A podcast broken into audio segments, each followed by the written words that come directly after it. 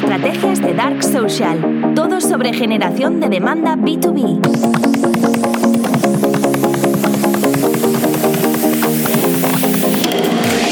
Volvemos después de una pausa de varias semanas y vuelvo precisamente a colación de una publicación que, que hice la semana pasada donde decía que en B2B el buyer persona no existe, que lo que se tiene que hablar es del comité de compra en B2B. Y lo que explicaba es que el buyer persona es un concepto heredado del B2C y que por tanto no tiene muchísima validez en B2B porque el proceso de toma de decisión, eh, de toma de decisión de compra en B2B funciona de forma lo suficientemente distinta como para que hablar de buyer persona no sea válido.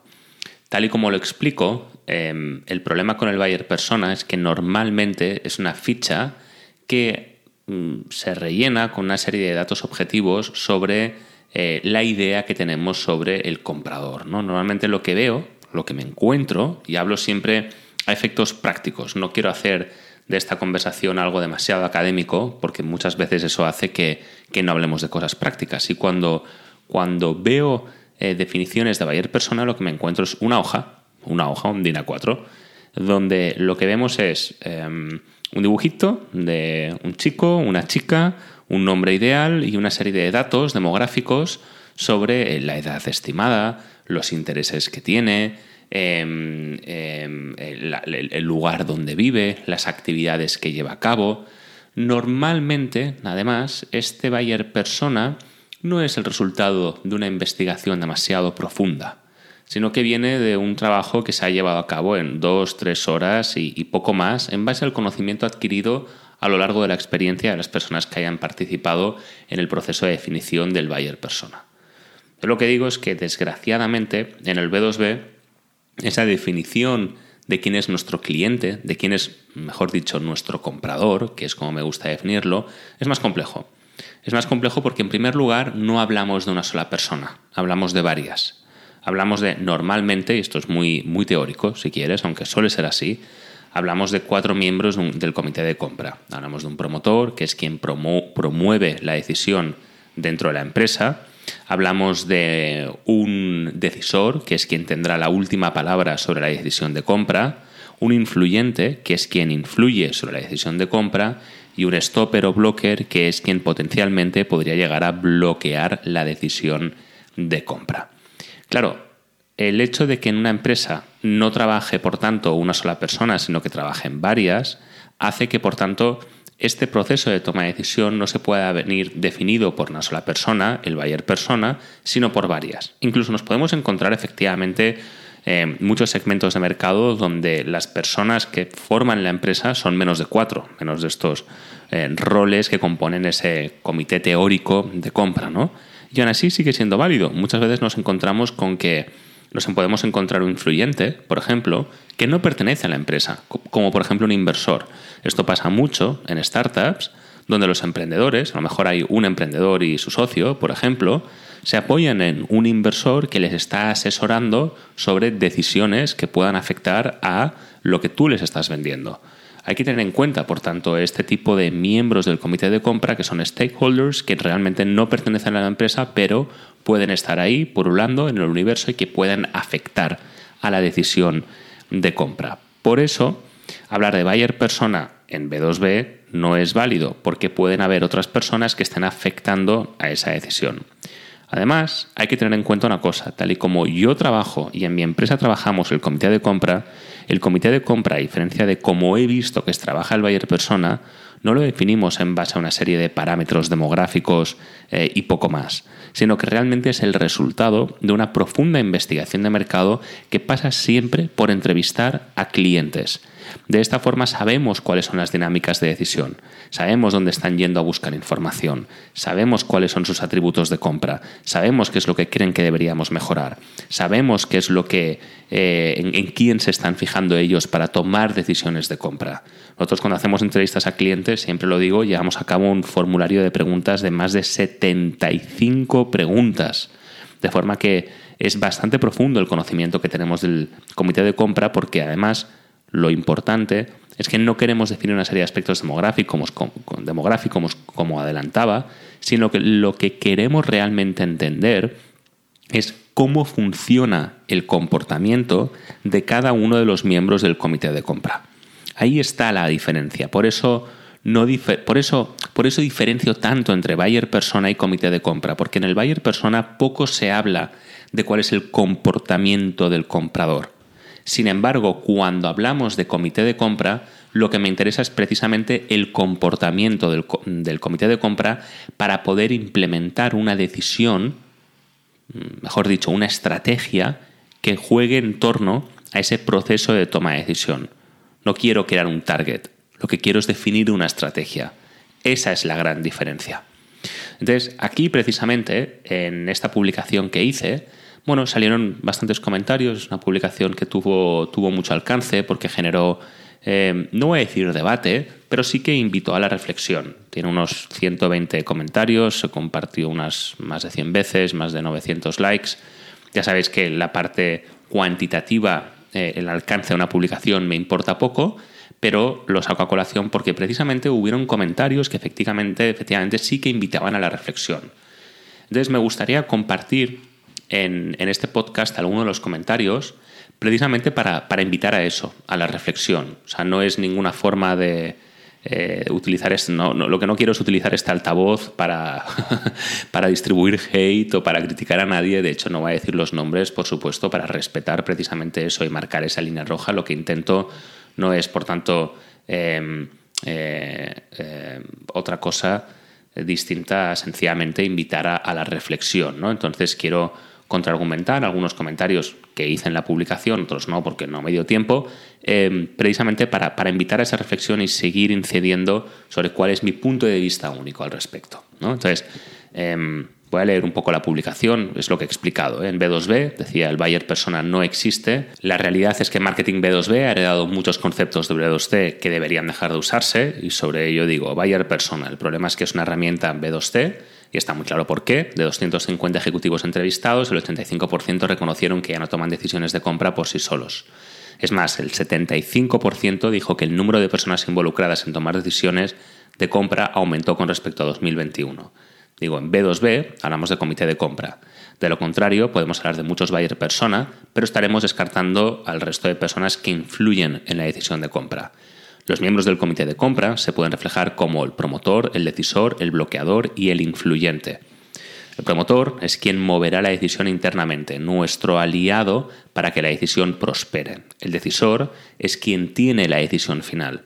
El bloqueador será aquel que suele estar en contra de comprar nuestra solución. Y el influyente, cualquier miembro de la empresa del cliente que pueda condicionar la decisión de compra. En B2B, el buyer persona no existe. ¿Cuál es el problema con el buyer persona? Normalmente, y vemos esto a efectos prácticos, el buyer persona es una hoja, DIN A4, por decirlo de alguna manera, donde se utilizan una serie de aspectos, de valoraciones demográficas para definir quién es nuestro target. ¿Mm? El comité de compra, tal y como nosotros lo trabajamos, lo que intenta entender es el comportamiento del comprador a lo largo de todo su proceso de toma de decisión. A diferencia en el caso del buyer persona, el objetivo no es definir un target. En el caso del comité de compra, el objetivo es definir una estrategia. Si el comité de compra me explica que utiliza LinkedIn, por ejemplo, para identificar y aprender a resolver decisiones, entonces yo implementaré una estrategia en LinkedIn. Si el comité de compra me explica cuáles son sus atributos de compra, entonces yo trabajaré una unique, selling, proposition y una unique value proposition en torno a esos atributos de compra. Trabajaré en mi estrategia de posicionamiento comparado y crearé una categoría en torno a ello. Si el comité de compra me explica que tengo una serie de cosas a mejorar, las mejoraré. Si lo que me explica es que cuando el promotor eleva la decisión al decisor de compra a través de un formato de briefing, por ejemplo, le ayudaré en ese aspecto. Entonces, al final lo que intento siempre, esto es muy importante, es entender que el comité de compra, a diferencia del buyer persona, explica un comportamiento, mientras que en el buyer persona se establecen una serie de criterios objetivos, más allá de demográficos, por supuesto, y que en el comité de compra el objetivo es definir una estrategia, mientras que en el buyer persona es definir un target.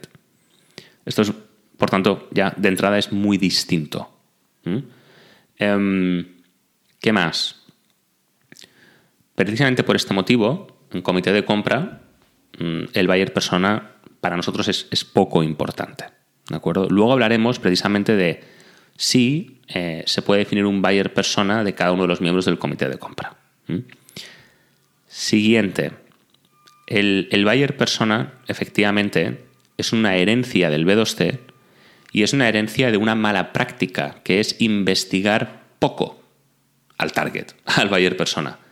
Mientras que en B2B, una de las cosas que llevamos defendiendo más desde Performance Media en los últimos dos años es precisamente la necesidad de entender cómo funciona ese comportamiento de compra a través de investigar al comprador. Cuando hablo del comprador, hablo indistintivamente comprador, comité de compra. Entonces, hay que hacer mucha investigación de mercado. Normalmente el buyer persona, yo sé, cuando veo buyer personas y los pido, es que normalmente son fruto de una reflexión que ha durado una mañana por ejemplo, y que se conforma en base a la experiencia de las personas que estén participando en, el desarrollo del buyer persona. Cuando nosotros hablamos del comité de compra, hablamos del fruto, del resultado de un proceso que ha durado por lo menos tres, cuatro semanas en las que hemos entrevistado a muchísimos compradores para poder entender cómo funciona, cómo se comporta ese comité de compra. Es fruto, por tanto, de una profunda investigación de mercado. Entonces, ¿qué es lo que pasó con esta publicación? Esta publicación tuvo, mm, tuvo muchísimo, muchísimo alcance. Em, a nivel cualitativo funciona muy bien, que es lo que me interesa, pero a nivel cuantitativo, mm, bueno, tuvo mucho alcance. Tuvo 90.000 impresiones, más de 900 likes, 127 comentarios, y ahí es donde yo quería llegar, a los comentarios. Creo que hubo bastante consenso en que la publicación invitaba a la reflexión, invitaba al consenso, eh, no, al consenso no, a la reflexión. Eso es realmente lo que, me interesa. Creo que gran parte de la comunidad estuvo de acuerdo con, lo que explicaba en la publicación, pero realmente lo que me interesa es eh, aquellos que, no estaban de acuerdo. Y, no por otra cosa, sino precisamente por seguir mm, indagando, por seguir reflexionando, para que quede claro cuál es mi punto de vista único algunas de las publicaciones, perdón, algunos de los comentarios los, respondí en la publicación de forma bastante limitada porque al final eh, no puedo responder a todos los comentarios ni con la profundidad que me gustaría. Y por eso he traído aquí algunos que he seleccionado, no para, eh, lógicamente, acusar a nadie ni, ni, nada más, nada que sea distinto a sencillamente seguir profundizando en la reflexión. De hecho, precisamente porque quiero marcar esa línea roja Em, no voy a poner los nombres, sino que sencillamente voy a, leer algunos de los comentarios y, responder bajo mi punto de vista único, eso es lo importante, eh, dando la razón cuando sea necesario y, debatiendo cuando no lo sea. Lógicamente, comentarios en los que me daban la razón y, decían que, era muy interesante el punto de vista, pues no los voy a poner porque no busco aquí el, nada más que no sea sencillamente seguir ahondando en, esa reflexión. Entonces, empezamos con el primer comentario que he seleccionado. Decía, estoy de acuerdo hasta ahí. Comparto que es un concepto heredado de B2C, por lo que no, eh, pero lo que no hay que hacer es usarlo como se usa en B2C. Bueno, em, ok. Nada de perfiles demográficos, de ponerles nombres y ese tipo de cosas. El perfil del buyer persona en B2B tiene que ser 100% pensado en el ámbito laboral y como parte de eso también hay que pensar cuál es su rol y posible comportamiento en el comité de compra. Y estoy 100% de acuerdo en que en B2B tenemos que hablar más de los buying groups y cómo funciona. Em, comparte que es un concepto heredado del B2C, eh, pero lo que, por lo que no hay que hacer es usarlo como se usa en B2C. Vale, perfecto. Y dice nada de perfiles demográficos, sino que lo que interesa es pensar cuál es su rol y posible comportamiento en el comité de compra. Pues eh, perfecto, es, justo de lo que estamos hablando. ¿no? Ya he dicho que algunas cosas eh, pueden estar eh, alineadas y otras no, y efectivamente lo que nos interesa es eso, entender el comportamiento en el comité de compra. Luego otra persona dice, discrepo, el buyer persona en el B2B es el usuario. Este será el evangelizador de tu producto o servicio dentro de la empresa puesto que ayudas a que haga mejor su trabajo y una posible rentabilidad para la empresa. A ver, aquí hay un pupurrí de conceptos. El buyer persona, el usuario, no tiene nada que ver. Una cosa es el buyer persona, otra cosa es el comité de compra, una cosa es el usuario y otra cosa es el cliente. Son dos conceptos totalmente distintos. Estamos mezclando. Em, vamos a ver. ¿El buyer persona en B2B es el usuario? no, porque el buyer persona en el B2B es, el cliente que es quien paga. Mm, hasta aquí. Entonces, siguiente. Este será el evangelizador de tu producto o servicio dentro de la empresa. Se refiere al usuario, puesto que ayudas a que haga mejor su trabajo y una posible rentabilidad para la empresa. Estamos mezclando. Ya estamos diciendo, y una posible rentabilidad para la empresa es una motivación. A lo mejor no hay una motivación sobre rentabilidad. Entonces, esto se tiene que decir únicamente después de haber investigado al comprador y entender cuáles son sus motivaciones. Pero dice, puesto que ayudas a que haga mejor su trabajo del usuario. Bueno, es una premisa, ¿de acuerdo? podría ser que no. Pero hay muchísimos comités de compra en que el promotor no es el usuario. Eh, por ejemplo, se me ocurre un software de gestión hotelera. ¿Quién la quiere integrar? El director de operaciones. ¿Por qué? Porque quiere eficientar las operaciones del hotel. ¿Quién usará el software de gestión? las personas que están en recepción, las personas que limpian las habitaciones, las personas que llevan a cabo las operaciones de cocina, no el director de operaciones. ¿Mm? Por ejemplo, ¿no? este es un caso real. Entonces, el usuario, por tanto, y lo que él llama el evangelizador, no son la misma persona. Esto puede ser así a veces y puede no ser así a veces. Creo que aquí hay una mezcla de conceptos. Y sobre todo asunciones hechas Mm, a raíz de a lo mejor lo que él está haciendo en su empresa, ¿no? Y puede ser válido ahí, pero por lo general no funciona así.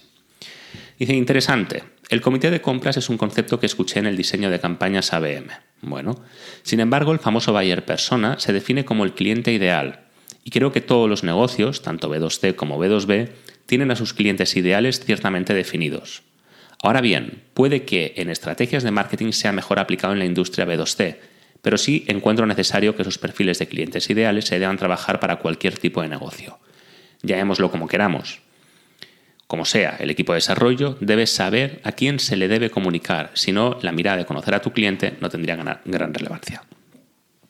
Otra vez, estamos mezclando cosas. A ver, en el diseño de campañas ABM estamos de acuerdo en el que el comité de compra tiene muchísimo sentido y por tanto entiendo que lo escuchará por primera vez hablando de diseño de campañas ABM, pero dice el famoso buyer persona se define como el cliente ideal. No.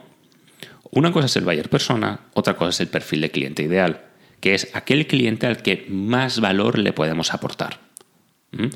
Son dos conceptos distintos. Y cuando hablamos de perfil de cliente ideal, em, por supuesto estamos definiendo los miembros del comité de compra, pero estamos definiendo también Em, em, fíjate, en el caso de la empresa estamos definiendo industria, segmento, facturación, geografía, eh, puntos de dolor y además los miembros del comité de compra. Entonces ahí estamos mezclando tanto empresa como comité de compra. Dice, y creo que todos los negocios, tanto B2B como B2C, tienen a sus clientes ideales ciertamente definidos. Bueno, hay muchos que no, lo saben, pero no lo tienen definido. Ahora bien, Puede que en estrategias de marketing sea mejor aplicado en la industria B2C, pero sí encuentro necesario que los perfiles de clientes ideales se trabajar para cualquier tipo de negocio. Estamos de acuerdo. Creo que el perfil de cliente ideal, todo negocio debe saber cuál es, y también todo negocio debe saber cuál es el comité de compra, que está dentro del perfil de cliente ideal. Seguimos. Dicen, no sé si estoy de acuerdo. Siempre hay una persona detrás a la que tienes que persuadir. Luego esa persona ya se encargará de hablar en su idioma con el resto del comité o lo que sea. No hace falta que se defina un buyer como tal. Puedes persuadir con los valores de la empresa de mil formas adaptadas a cada situación según tu interés. Al final, el comité de compra que indicas son personas con sus beneficios, dolores, retos, objetivos. Es muy ambiguo. Vamos a ver. Y este comentario tuvo mucho éxito. Lo cual me sorprendió porque es muy, es, es muy ambiguo. Dice, a ver, siempre hay una persona detrás de la que tienes que persuadir. No decimos lo contrario. En el comité de compra tenemos el promotor, Luego esa persona ya se encargará de hablar en su idioma con el resto de comité o lo que sea. Bueno, vamos a ver. Lo que decimos desde generación de demanda es, estamos de acuerdo, y por eso es el promotor, pero no queremos dejar al albur del promotor que la decisión de compra prospere o no. Lo correcto es tener una estrategia de generación de demanda, en este caso de, generación de demanda, enfocada a cada uno de los miembros del comité para no dejar solo al promotor, porque si no, estamos dejando demasiado margen a, a la suerte. Dice, no hace falta que se defina un buyer como tal. Puedes persuadir con los valores de la empresa o de mil formas adaptadas a cada situación según su interés. A ver, no hace falta que se defina un buyer como tal. Bueno, nosotros creemos que es muy importante definir los miembros del comité de compra y el comité de compra para entender su comportamiento y establecer una estrategia. Si yo no sé cómo se comporta un comprador, no puedo implementar una estrategia de marketing. Dice, puedes persuadir con los valores de la empresa. Pero esos valores van a encajar en el buyer persona si no conoces, si no has definido el buyer como tal. Dice, no hace falta que se defina un buyer como tal. Puedes persuadir con los valores de la empresa. Y esos valores, ya los hemos contrastado, van a funcionar en el mercado o de mil formas adaptadas a cada situación según tu interés. O sea que vamos a ir cambiando los valores de la empresa en función del momento, con lo difícil que es crear relevancia de marca en el tiempo, que es una estrategia que dura mínimo seis meses, que se construye con los años y los vamos a ir cambiando en función del interés, sin saber quién es el buyer persona. No tiene mucho sentido. Dice, al final, el comité de compra que indicas, promotor, decisor, son personas con sus beneficios, dolores, retos, objetivos. Correcto, correcto. Y con sus propios, con sus propias dinámicas de comportamiento. Y por eso tienen que estar perfectamente definidas y por eso hablamos del comité de compra. Es curioso. Este es el comentario que mejor funcionó y lo quería compartir porque funcionó y a lo mejor hay algo que se me está escapando, pero es curioso porque es ciertamente ambiguo. Dice, sí existe, o el siguiente comentario, dice, sí existe solo que antes solo definías el buyer, persona del decisor, ahora tienes que definir también el buyer persona del promotor, usuario, hasta el del tractor. Y durante el proceso de ventas ir identificando quién es quién. Si un buyer persona, sin un buyer persona, claro, tu estrategia de marketing que estará a la deriva. Bueno, lo que está explicando es que eh, efectivamente el comité de compra a lo largo de los años, últimamente estamos viendo como cada día es más complejo. Vemos como cada día más las decisiones son colegiadas dentro de las empresas. Cuanto más, cuanto más grandes son las empresas, más grande es el comité de compra y efectivamente hay que definir quién es quién. ¿Se puede utilizar el buyer persona para definir cada uno de los miembros del comité de compra? Sí, claro que sí. Pero nos quedaremos cortos. Me interesa su comportamiento. ¿Mm? Importantísimo. Siguiente comentario. En ningún lado existe el buyer persona y ha sido por años el alter ego de los equipos creativos y de marketing. Tanto en B2C como B2B existen consumidores y compradores con problemas y necesidades y las marcas y servicios están en función de solucionarlos. De verdad es una pena que continuemos gastando nuestros business plan en base a un consumer o comprador que no existe. Cada vez que me enseñan son buyers persona, pues, perdón, esto está escrito mal, todos versan sobre lo mismo. Él es Juan, le gusta la comida orgánica, toma café, vive en la Condesa, ok, debe ser en algún lugar, y es un sibarita. Y además conjeturas inexistentes. Dice, problema, necesidad, servicio, producto, compradores y consumidores, no se habla. Estamos completamente de acuerdo. Esta es precisamente la diferencia que existe entre el buyer persona y entender el comportamiento, que es lo que nos interesa. Dice, no estoy de acuerdo porque se dejarían estrategias de lado que pueden ser fundamentales para captar la atención de estos públicos. Dice, no está de acuerdo con que el buyer persona no exista en marketing B2B porque se dejarían estrategias de lado que pueden ser fundamentales para captar la atención de estos públicos. Y dice, comprensión profunda del cliente, bueno, esto es un concepto muy ambiguo, pero vale, mensajes personalizados, diseño de producto o servicio, enfoque en el mercado, desarrollo de contenido, decisiones de canales de marketing, relaciones a largo plazo, optimización de recursos, Creo que aquí hay efectivamente un problema de, mm, que, he visto mucho en los comentarios, en, algunos comentarios, es que la, mayoría han sido bastante a favor de lo que decía. Pero sí que he visto una línea general, incluso que se puede desgranar también de algunos comentarios que he publicado en este episodio, en torno a la idea de que el comité de compra es solamente identificar quiénes son los cargos eh, que conforman ese comité de compra. Y no es así.